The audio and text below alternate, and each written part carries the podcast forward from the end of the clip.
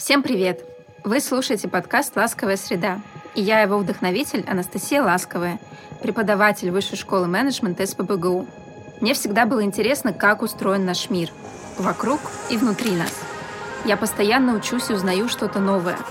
Почему одни компании выживают, а другие нет? Где предприниматели берут идеи? Можно ли объяснить другому свою точку зрения максимально этично? Как адаптироваться к неожиданностям и изменениям вокруг – на эти и другие вопросы находят ответы ученые, а я в подкасте делюсь их находками с вами. Сегодня мы поговорим об управлении креативной командой. Соучредитель группы компаний Mushrooms Creative Group, операционный директор коммуникационного агентства MyGrips Максим Балонкин. Максим, привет. Да, Настя, привет. Я вот думаю, на какую правильную букву ударения у нас ставится. Наверное, все-таки MyGrips. MyGrips. Хорошо. А, ты специалист по стратегическому маркетингу, разработке продуктов. А за годы работы у вас реализовано больше 500 кейсов в различных сферах. И, конечно, это все благодаря команде. Можешь рассказать о вашей команде? Могу, да. У нас э, на самом деле э, в какой-то момент мне достаточно пришло ясное сознание, что бизнес — это люди — причем независимо от того, что ты делаешь, производишь что-то или оказываешь услуги.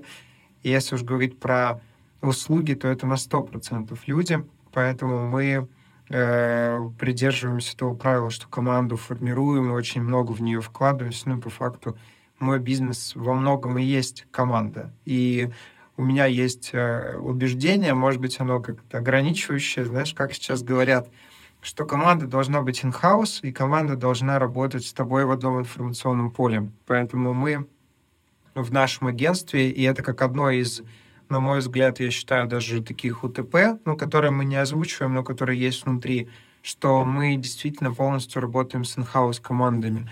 Зачастую агентский рынок представляет из себя, знаешь, там 2-3 project менеджера uh-huh. которые являются просто связующим звеном между заказчиком и огромным количеством фрилансеров. Ну и, соответственно, они как-то все это аккумулируют и пытаются сделать. На мой взгляд, на рынке агентском очень важно, чтобы твоя команда умела работать в твоем информационном поле, разделяла твои ценности и работала по твоим процессам. Только тогда ты качество можешь обеспечить. Ну и, соответственно, говоря про мою команду, мы вот ее всю устроим in-house, некоторых растим прям самых детей.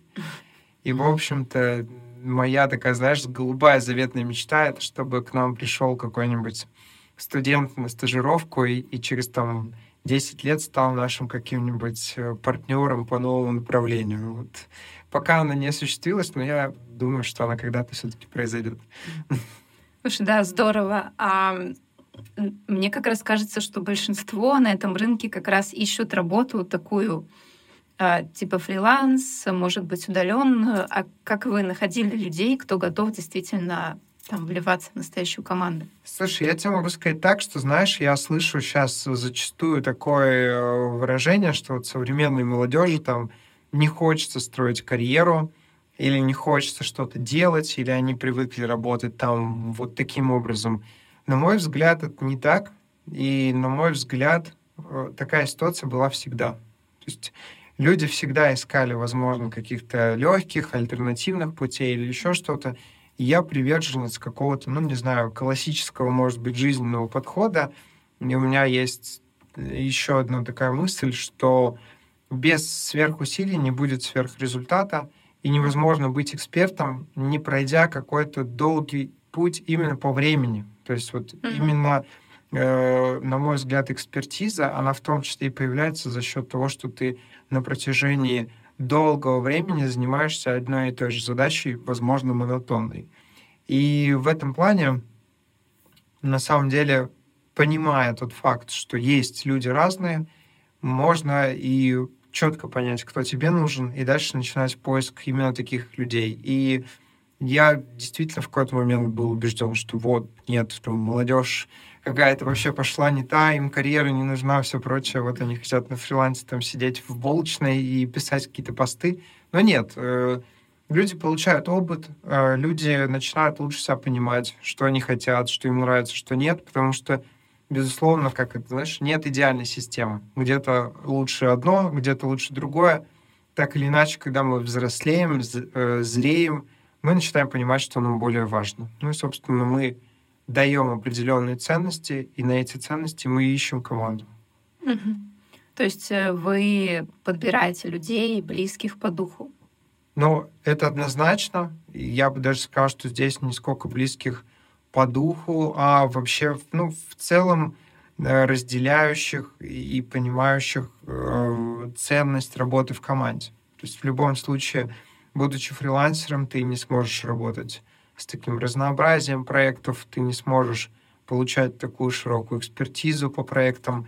Ну и в конце концов, на мой взгляд, если честно, то любому специалисту стоит пройти все этапы. То есть вот я думаю, что хороший маркетолог, назовем это так, обширным понятием, я туда включу и дизайнеров, и фотографов, всех кто угодно.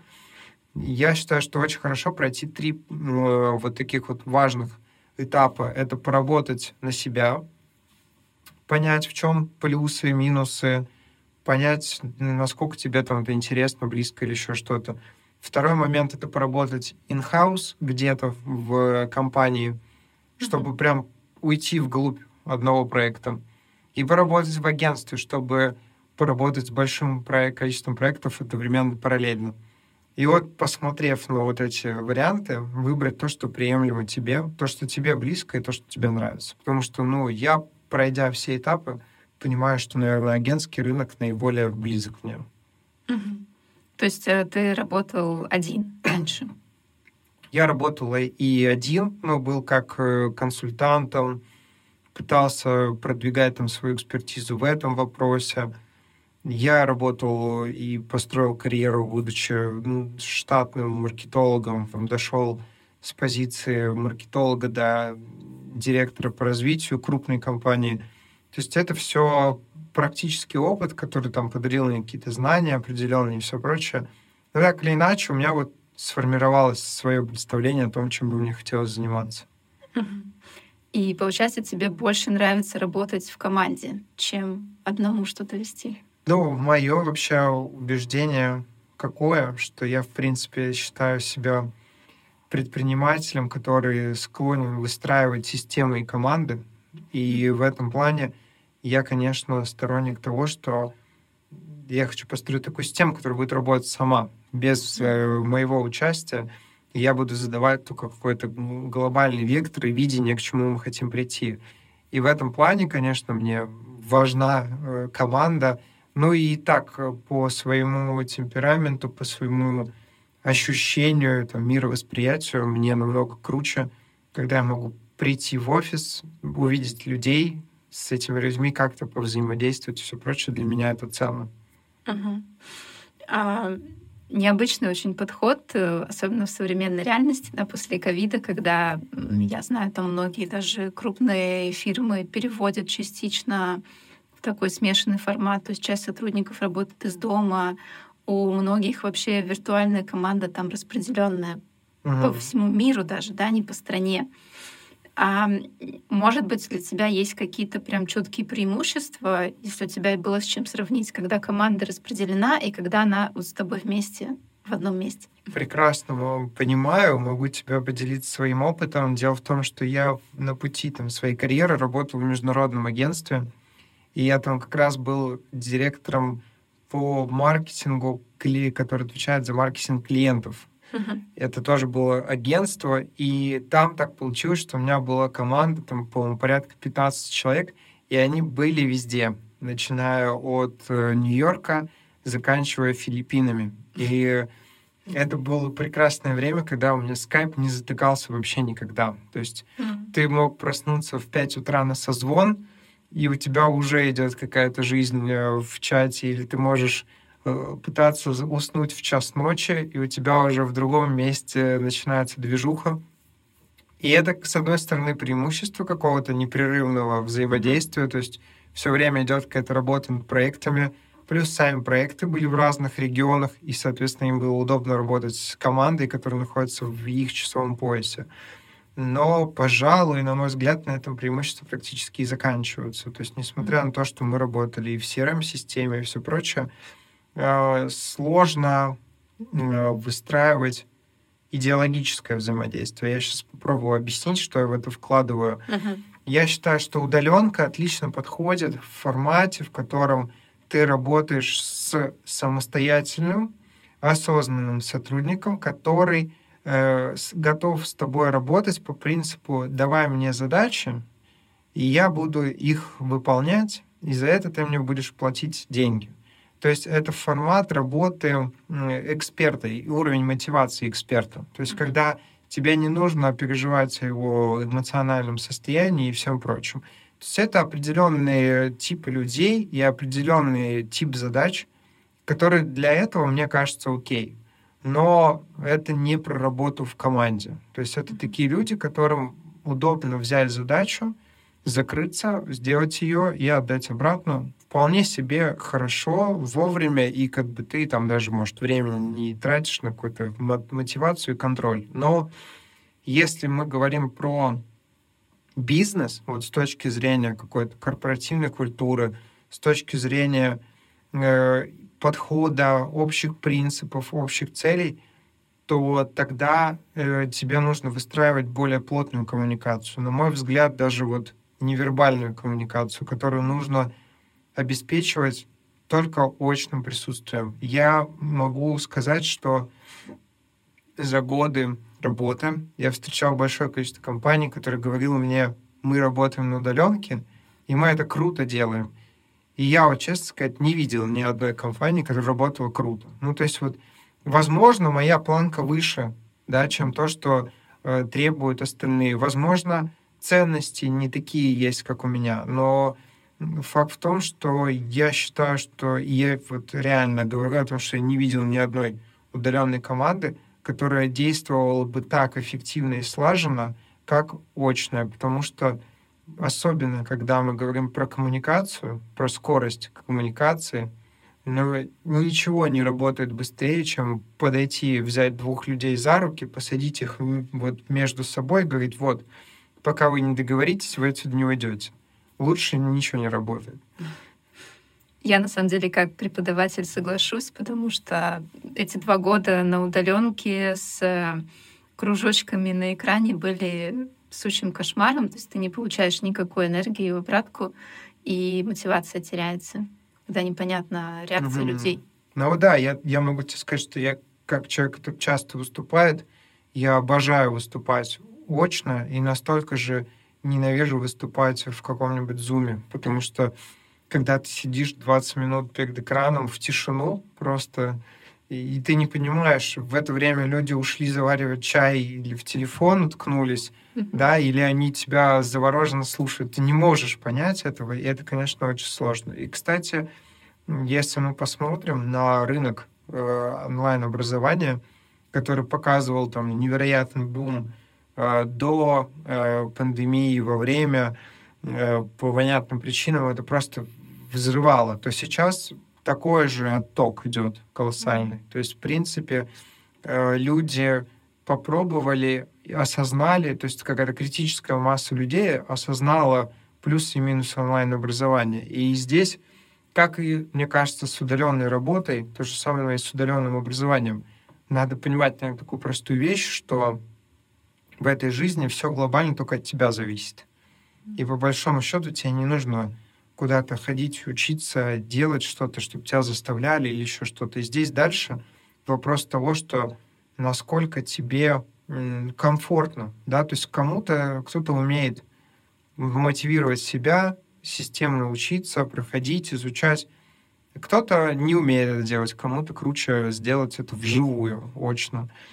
И тут, на мой взгляд, вот принять факт того, что все зависит от тебя, а дальше понять, Второй факт — это а какой ты человек, как тебе нравится?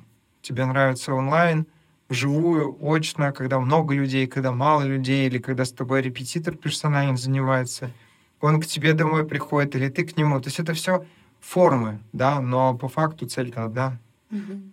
Да, сейчас э, хорошо много форматов, когда можно попробовать и понять, что тебе нравится на самом деле.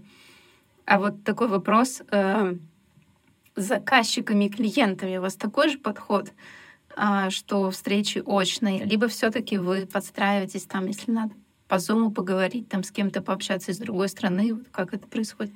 Ну, здесь э, надо понимать, что мы, являясь агентством, мы являемся сервисной организацией. То есть э, для нас очень важен комфорт нашего партнера, чтобы ему было приятно, удобно взаимодействовать. Это как раз про тот его привычки, да, mm-hmm. и, соответственно, здесь мы уже выбираем тот формат взаимодействия, который ему наиболее приемлем, но у нас есть проекты, с которыми мы ни разу не виделись вживую, то есть все подписания происходили онлайн.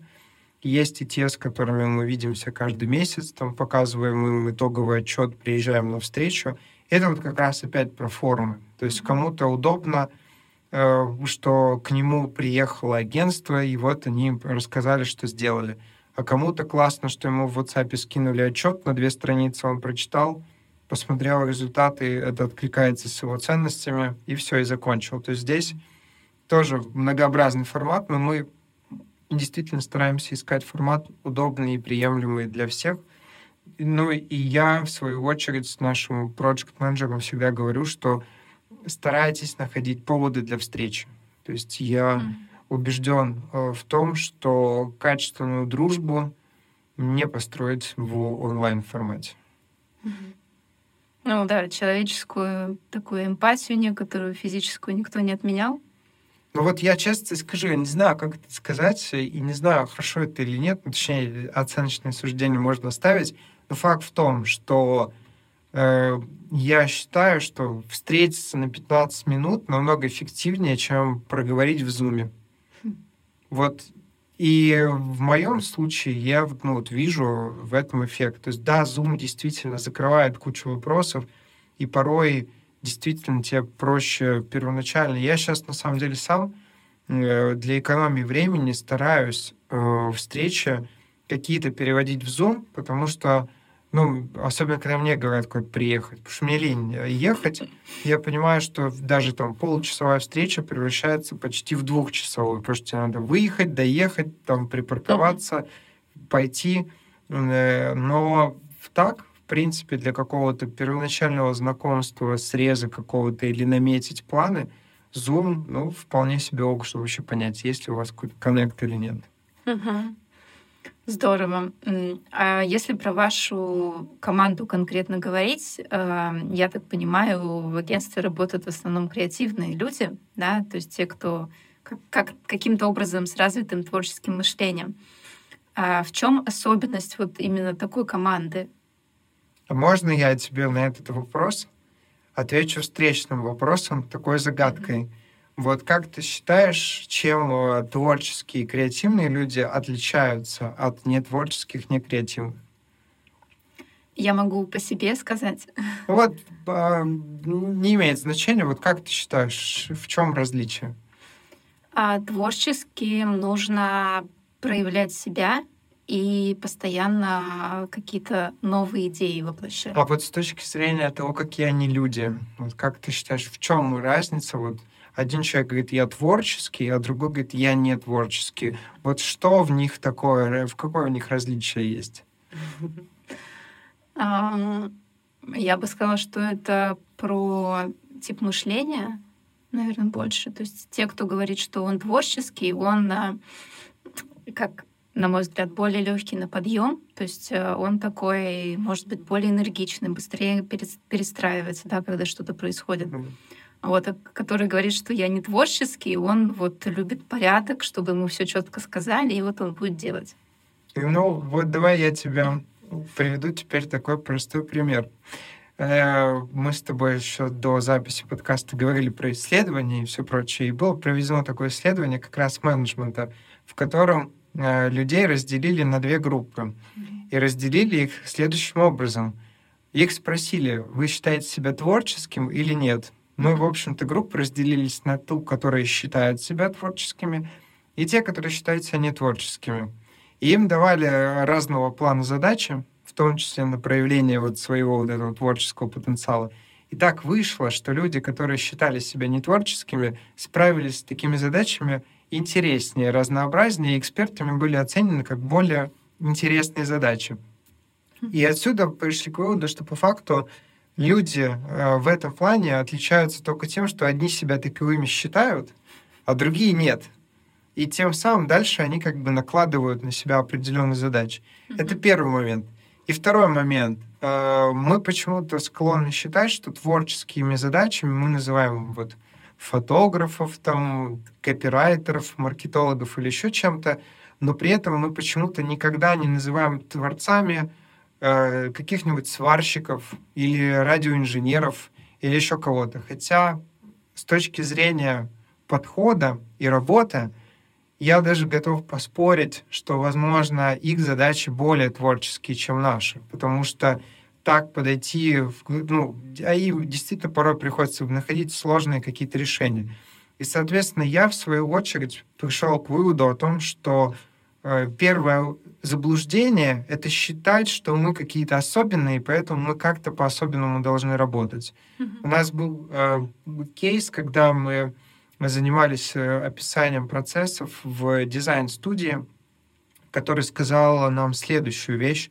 Они пожаловались нам на то, что они не успевали работать, и у них э, все время слетали дедлайны — и мы спросили, окей, давай там начали разбираться, во сколько вы приходите на работу. Они говорят, ну вот мы там с 12, и как пошло, потому что мы творческие. У меня, и вот эти, знаешь, ответы, у меня с утра вообще мозг не работает, знаешь, я с утра не могу проснуться, мне пока две чашки кофе не выпью, я ничего не могу начать делать.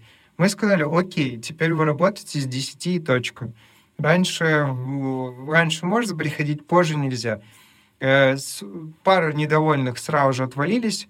В общем, введением четких правил, структуры и, и рекла... как это, процессов описанных, мы получили результат, что через месяц дедлайны перестали срывать.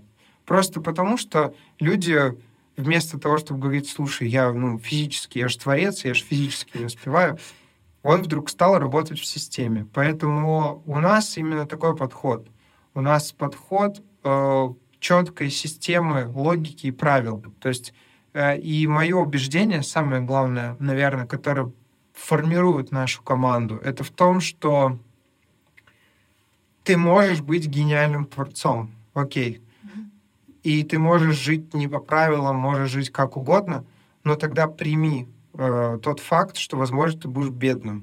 То есть если ты готов э, быть непризнанным вот этим гением, да, жить на чердаке, что-то там творить и все прочее, окей, э, это твой выбор, я не настаиваю, но нам не по пути. Но ты можешь заниматься этим, окей. Я считаю, что э, у нас, и у нас даже было в формулировках нашего позиционирования, наш креатив должен быть управляемый. То есть ты должен, э, будучи коммерчески успешным проектом и коммерчески успешным специалистом, ты должен гарантированно в указанные сроки и стоимость выдавать минимальный результат какой-то.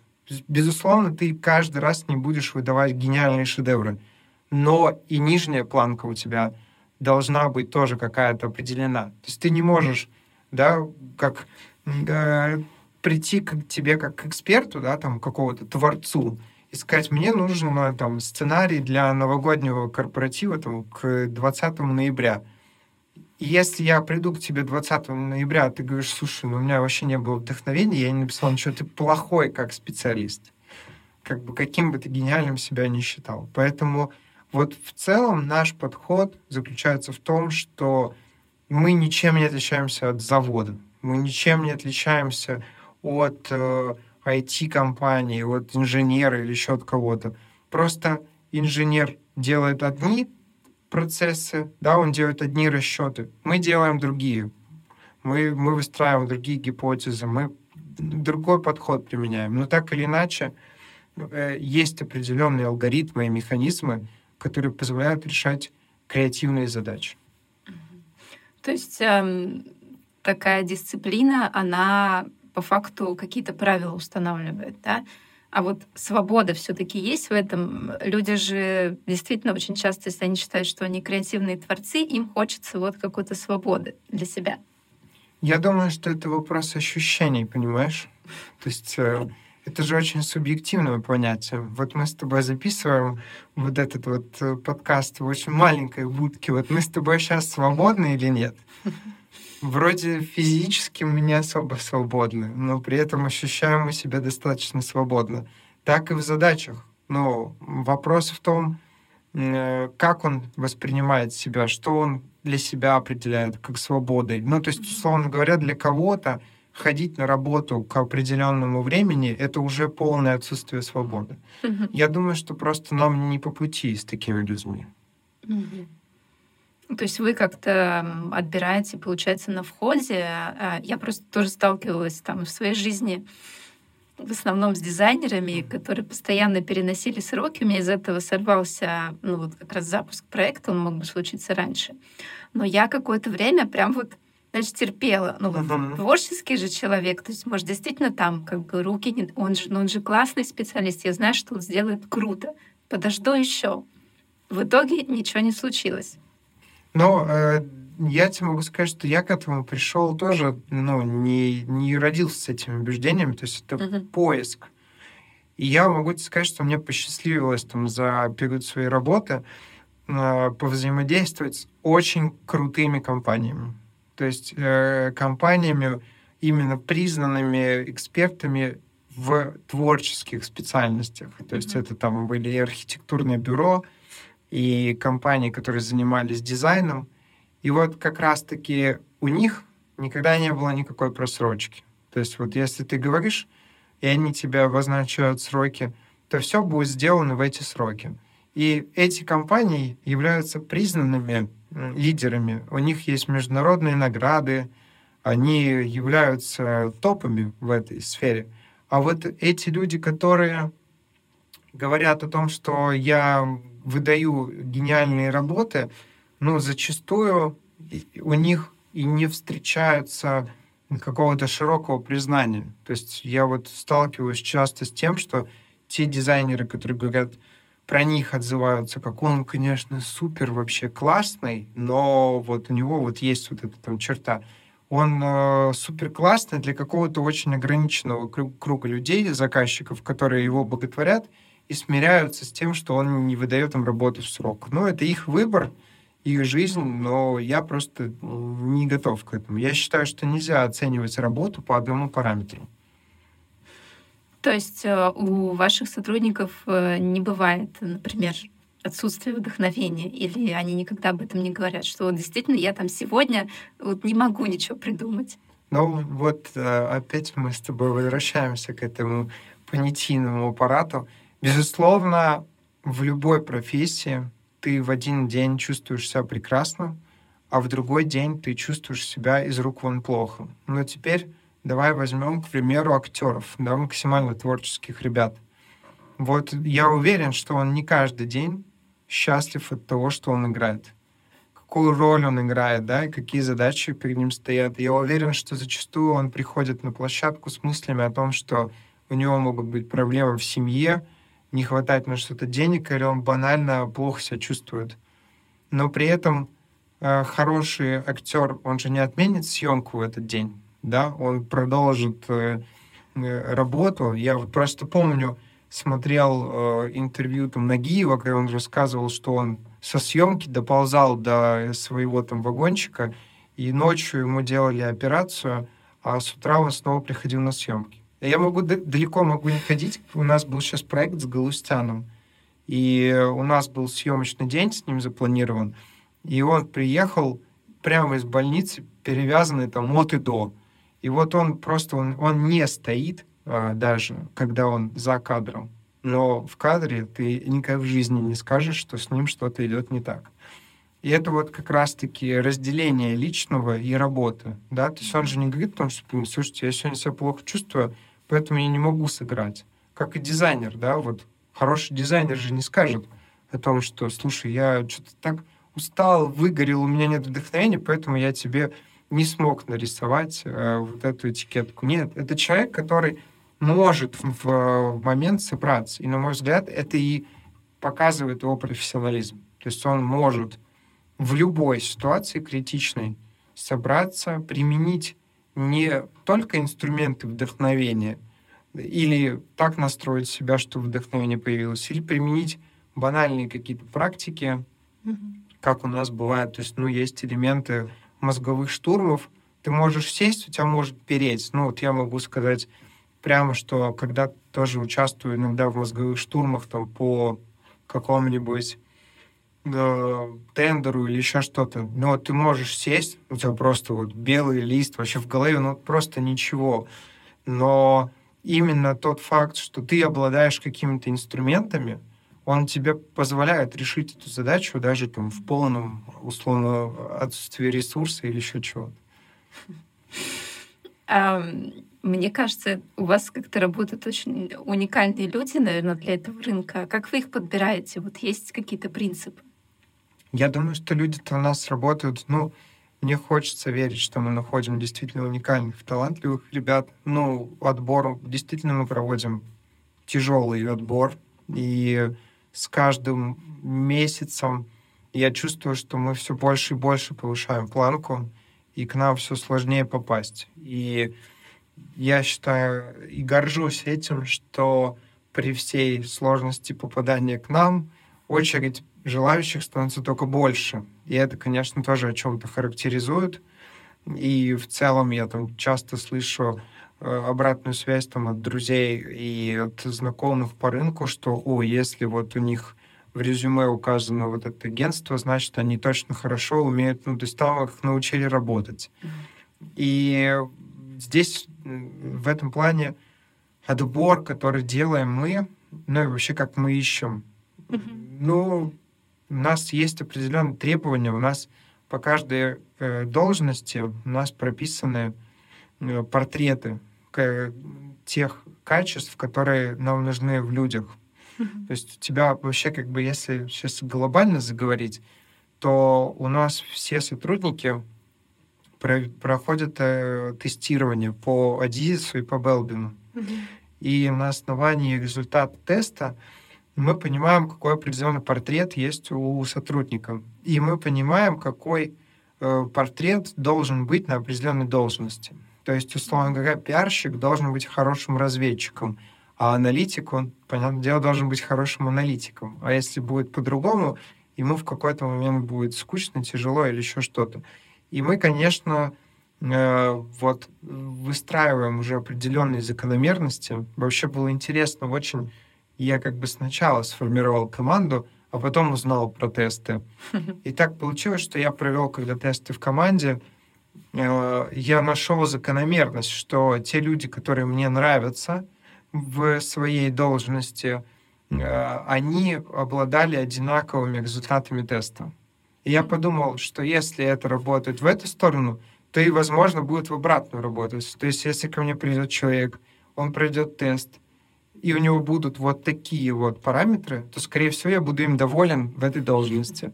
И мы вот составили портреты людей, э, качества, ценности, которые есть. Но я в свое время, когда занимался сам подбором команды, у меня это было какое-то больше, знаешь, насмотренность и интуиция. Mm-hmm. Сейчас HR, конечно, эти вопросы, э, точнее, эти параметры, оно уже определяет через э, триггерные вопросы. Мы смотрим на то, что нам действительно важно.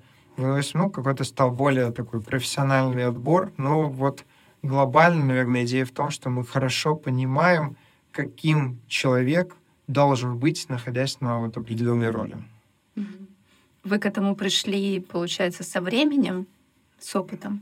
Да, но это получилось так, что как бы для меня вот, ну, управление командой, вообще развитие агентства и все прочее, это просто непрерывный путь, путь улучшений, на мой взгляд, каких-то роста.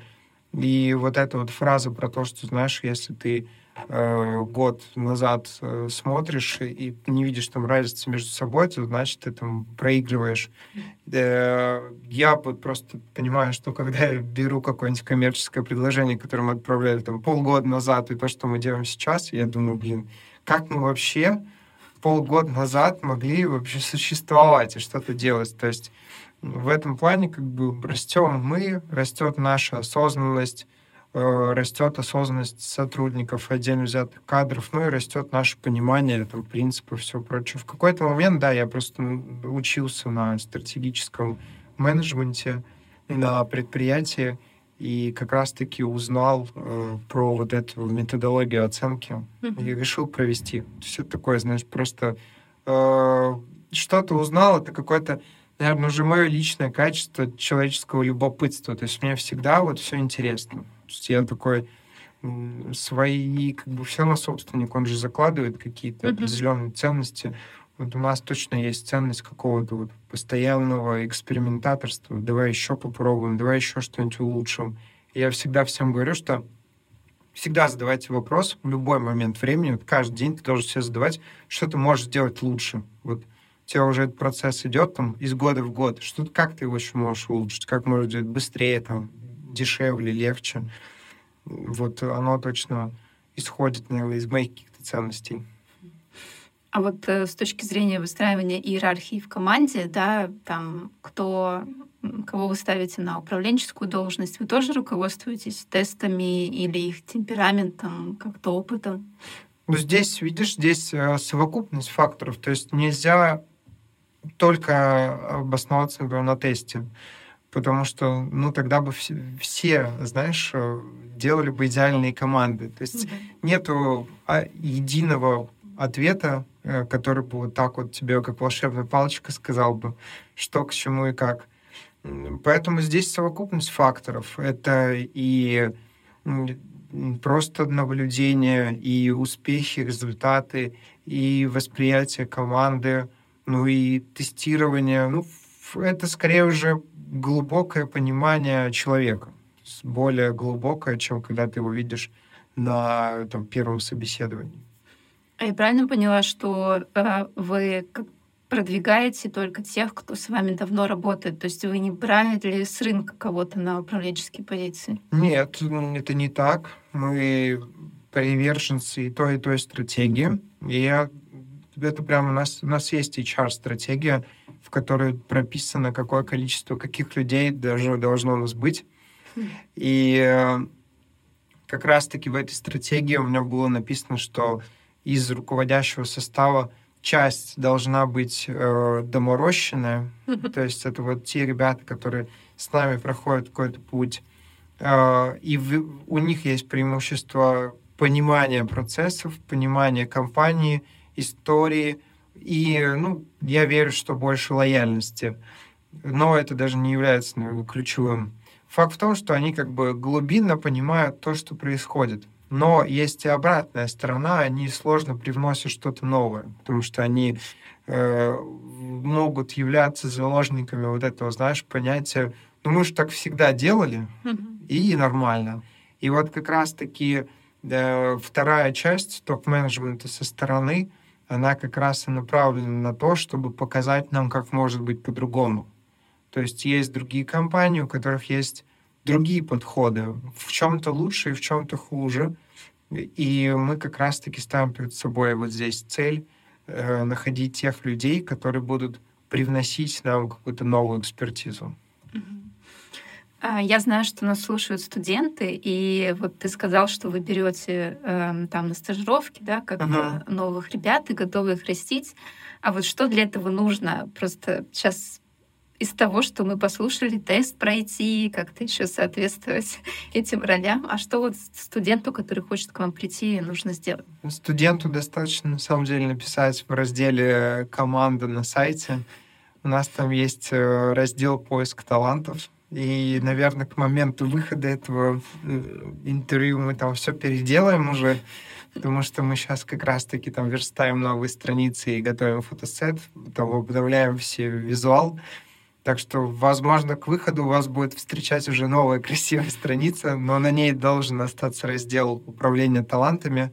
Это как раз поиск э, ребят, которые горят, которые хотят что-то делать. И там не имеет значения, какой у тебя опыт или еще что-то. Ты просто откликнешься, напишешь там почту, контакты, сопроводительное какое-то письмо. Ну и дальше стандартные инструменты того, что нужно будет пройти на собеседование, какое-то, может, тестовое задание выполнить. Честно сказать, я не знаю, как сейчас проходит этот процесс, но им занимается HR, но я думаю, что он вот в том же э, ключе примерно остался, как и был, поэтому надо прийти, тест, э, тестовое задание выполнить и попасть в какую-нибудь отдельную стажировку. А почему так назвали управление талантами? А, и ты даже сказала, что таких горящих, да, вы ищете людей. Вот, а, почему это важно? Я вообще в целом очень за... То есть для меня не бывает незначительных моментов. И вот в маркетинге, на мой взгляд, очень важно обращать внимание на детали.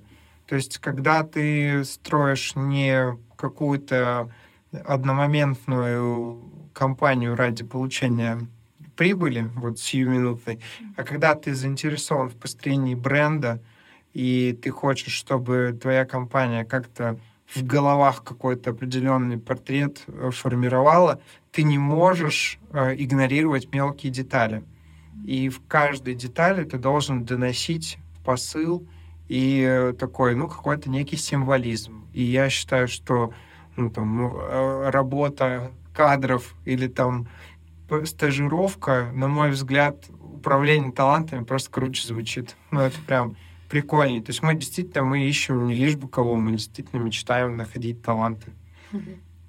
Есть просто в менеджменте прям такой раздел э, в исследованиях менеджмента управления талантами. И там mm-hmm. тоже очень много про это говорится, особенно сейчас.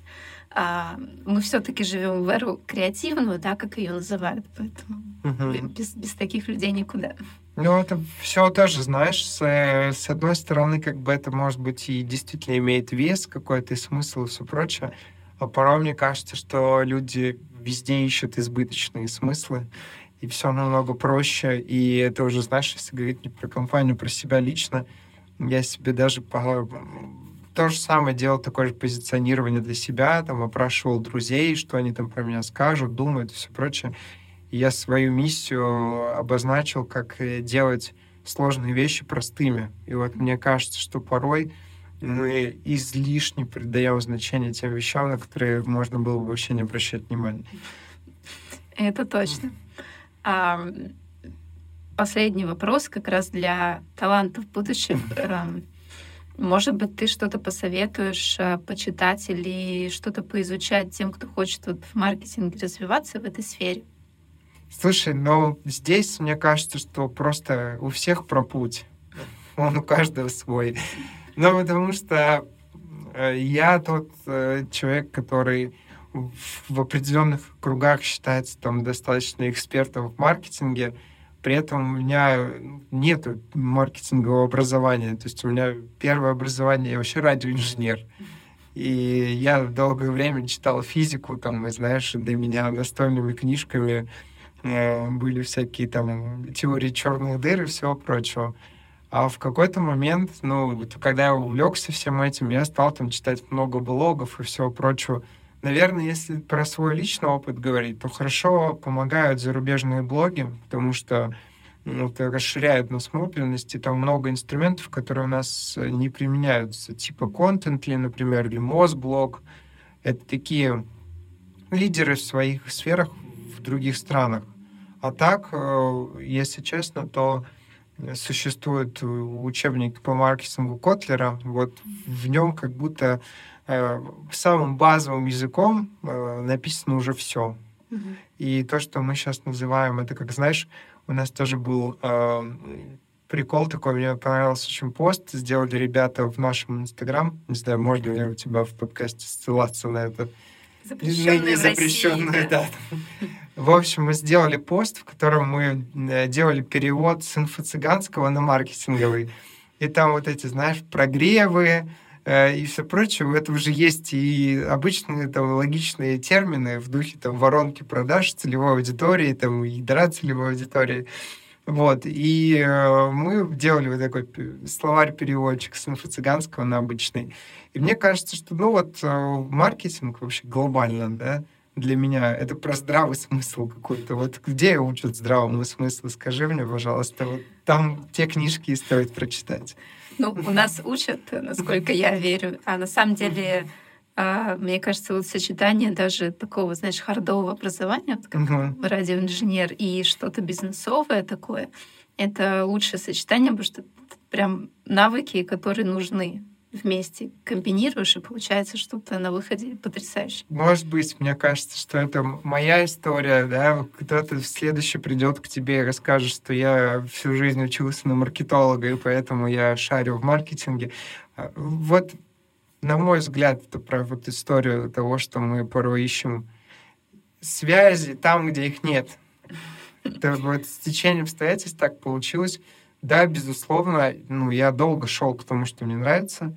Я нашел, что мне нравится, и я искренне увлечен этим. То есть, вот, ну, я не могу сказать, что можно прочитать одну книгу, потому что если, ну, по-честному говорить, да, убрать этот юмор, то я очень много прочитал книг, блогов, э, статей, и даже, знаешь, банально, если говорить, то для меня э, с друзьями абсолютно нормально и прикольно поговорить на тему, что было бы, если бы Coca-Cola не использовала наружную рекламу. То есть вот мы начинаем это обсуждать, потому что мне это реально интересно.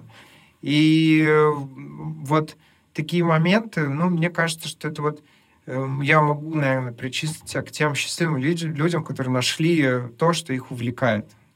То, чем он, ты занимаешься. И я понимаю, что я прихожу домой и продолжаю смотреть про рекламу, я продолжаю что-то придумывать, и я в час ночи могу придумать что-то такое, что записать, и потом завтра рассказать, потому что мне это драйвит, наверное, в этом секрет. А так, ну, базовые знания, я думаю, что лучше всего искать в учебниках и не, и не думать о том, что есть э, одна волшебная книга. Или как это, знаешь, есть же фраза сколько книг надо прочитать. Чтобы, чтобы найти ту самую. Да. да, чтобы знать ответы на все. Там, как книгу одну, но чтобы ее понять, нужно прочитать еще там миллион книг. Вот, наверное, это все про сюда. Слушай, спасибо большое. А, очень интересный разговор получился. Мне кажется, будет всем полезно тоже осознать, а, нашли ли они себя и в чем их будущее развитие. Спасибо, Максим. Какой-то у нас не этот э, из э, командного в экзистенциальный разговор перетек. Это ничего да. страшного. Спасибо тебе, было приятно, спасибо, что позвала. Да, пока-пока.